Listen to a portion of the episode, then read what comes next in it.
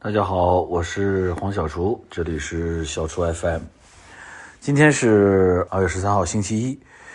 明天啊，礼拜二，二月十四号是这个西方的这个情人节啊。这个当然了，咱们现在刚刚过完咱们中国的传统节日春节啊。现在这个中国中国节、洋节、传统节、外国节，反正大家呃各种节都过。啊，圣诞节也过，元旦也过，春节也过，春节肯定得过啊。刚刚刚过完了正月十五，现在其实年是已经肯定过完了啊。嘎嘎新的新的一年已经开始了。呃，第一个春节之后的第一个节日啊，就迎来了这个西方的情人节。这个节呢，我在我小的时候，我中学的时候，哎，就已经开始流行起来了。那时候还没有，大家还不太说咱们这个七夕情人节，就是咱们这个阴历七月七。哎，所以大家已经忘了这个七七夕情人节这个概念，就不不知道有这个这个节啊。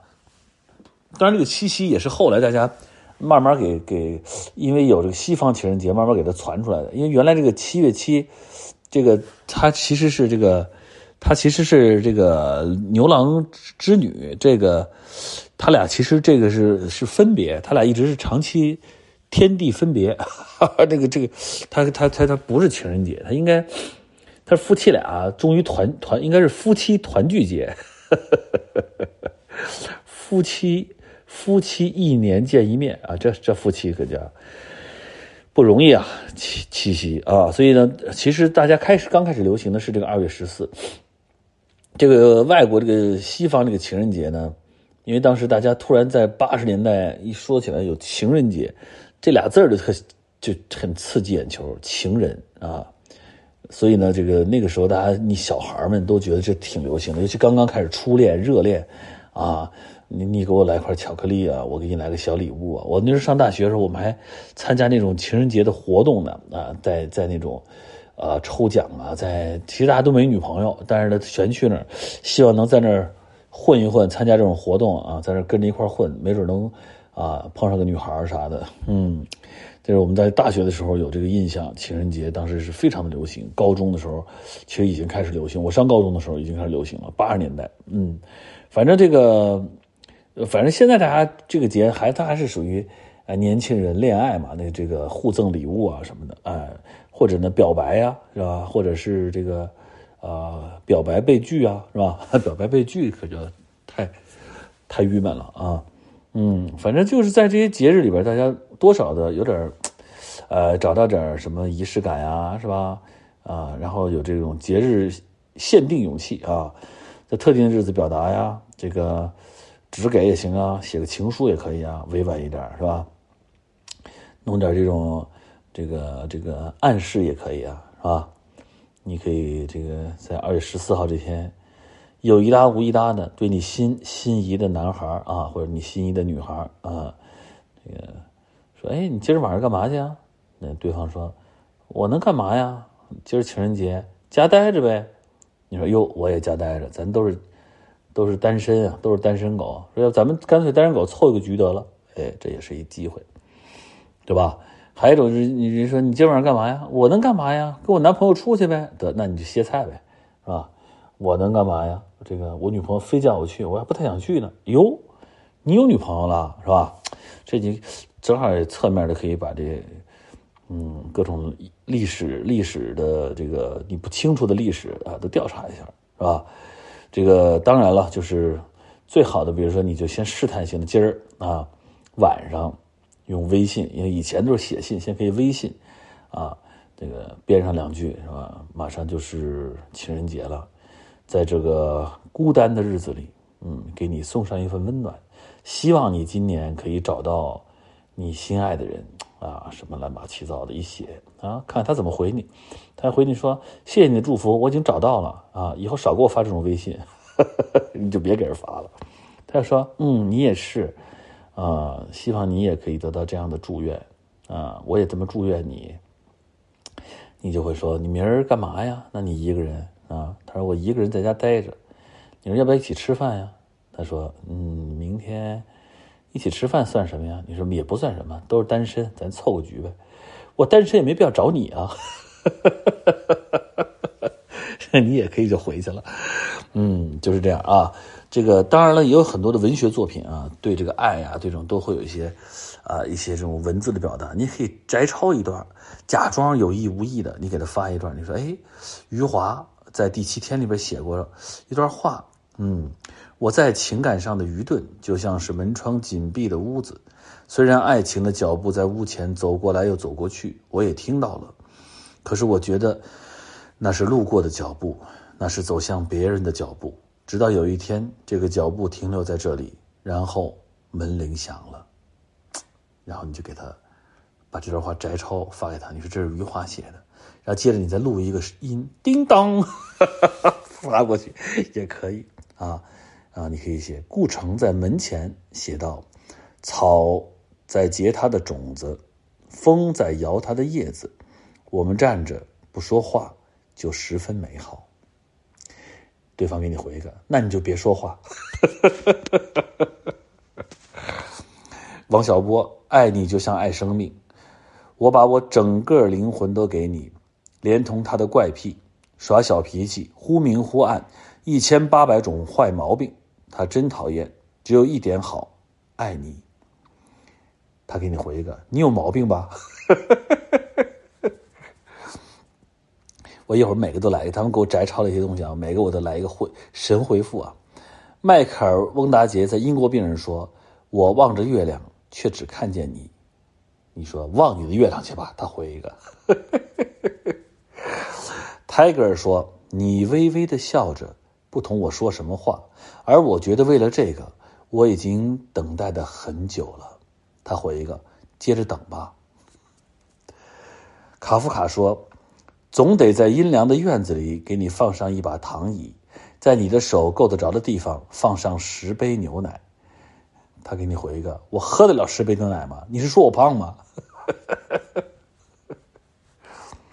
聂鲁达说：“你不像任何，因为我爱你。”他给你回一个：“你像任何，因为我不爱你。”村上春树说：“如果我爱你。”而你恰好也爱我，你头发乱了的时候，我会笑笑替你拨一拨。然而手还留恋在你头上多待几秒。但是如果我爱你，而你不巧不爱我，你头发乱了，我只会轻轻的告诉你，你头发乱了哦。他会给你回一个，你头发乱了哦。我恰好不爱你。哎，是的。这个爱有时候呢，它是一种默契；有的时候呢，是一种，是一种心有灵犀啊；有的时候甚至可能是一种一种通灵。嗯，你都不知道什么时候，你正正想他，他就出现在你面前啊。这都是在陷入爱河、陷入热恋的时候，年轻男女会发生的事情啊。随着年龄的增长，爱离我们就爱情离我们呢就呃换了个样子，有时候看起来就越来越远了。但其实呢，就在近旁，它变成了生活，变成了啊普通的日子。但是明天晚上，我还是要和丽姐出去转一圈哎，昨天我们一直说，我说正好有个朋友过生日，说请我们吃饭。我说那正好，咱们借别人的饭，生日饭，俩人也可以出去溜达一圈我们还跟小朋友商量，说明天、后天晚上爸爸妈妈出去一下行不行啊？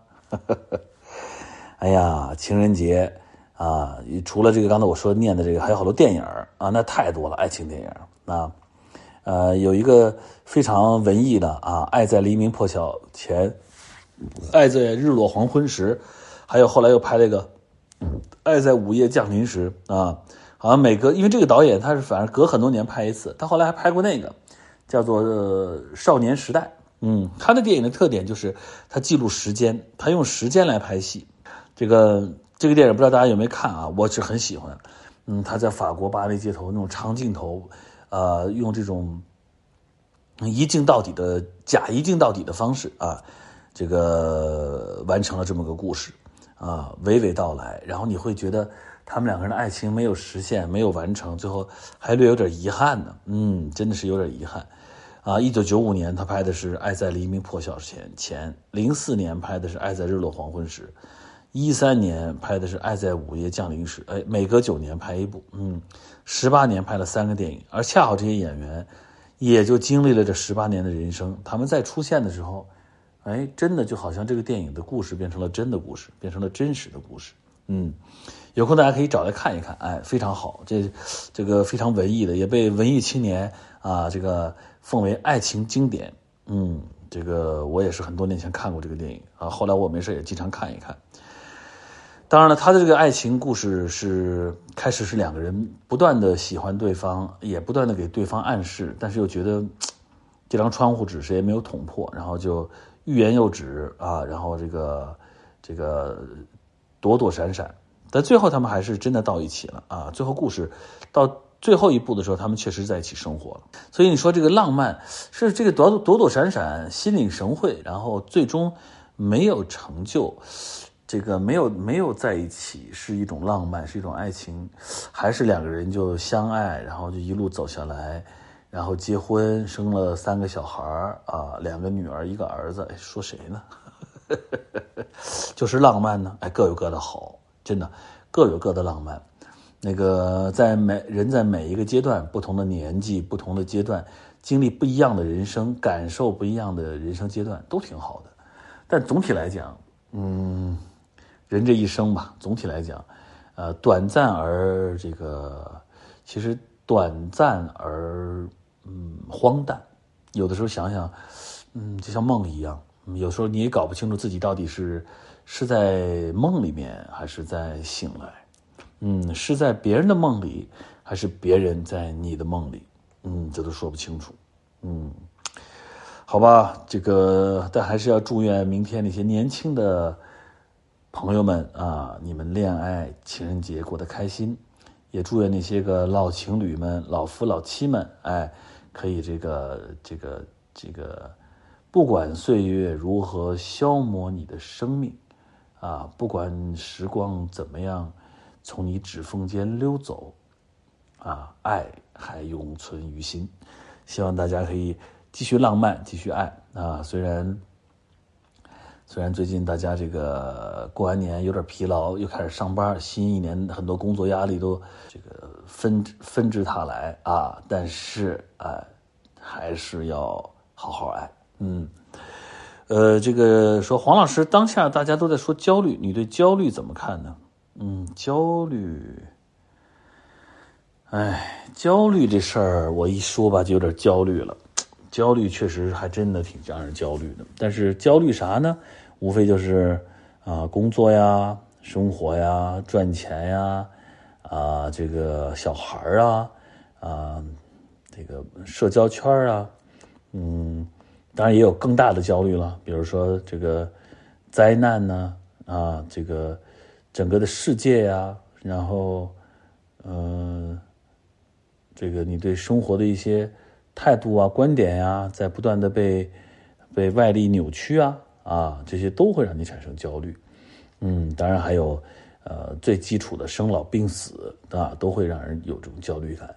那怎么办呢？人这一生总是要面对这这种焦虑啊，它也是一种挑战。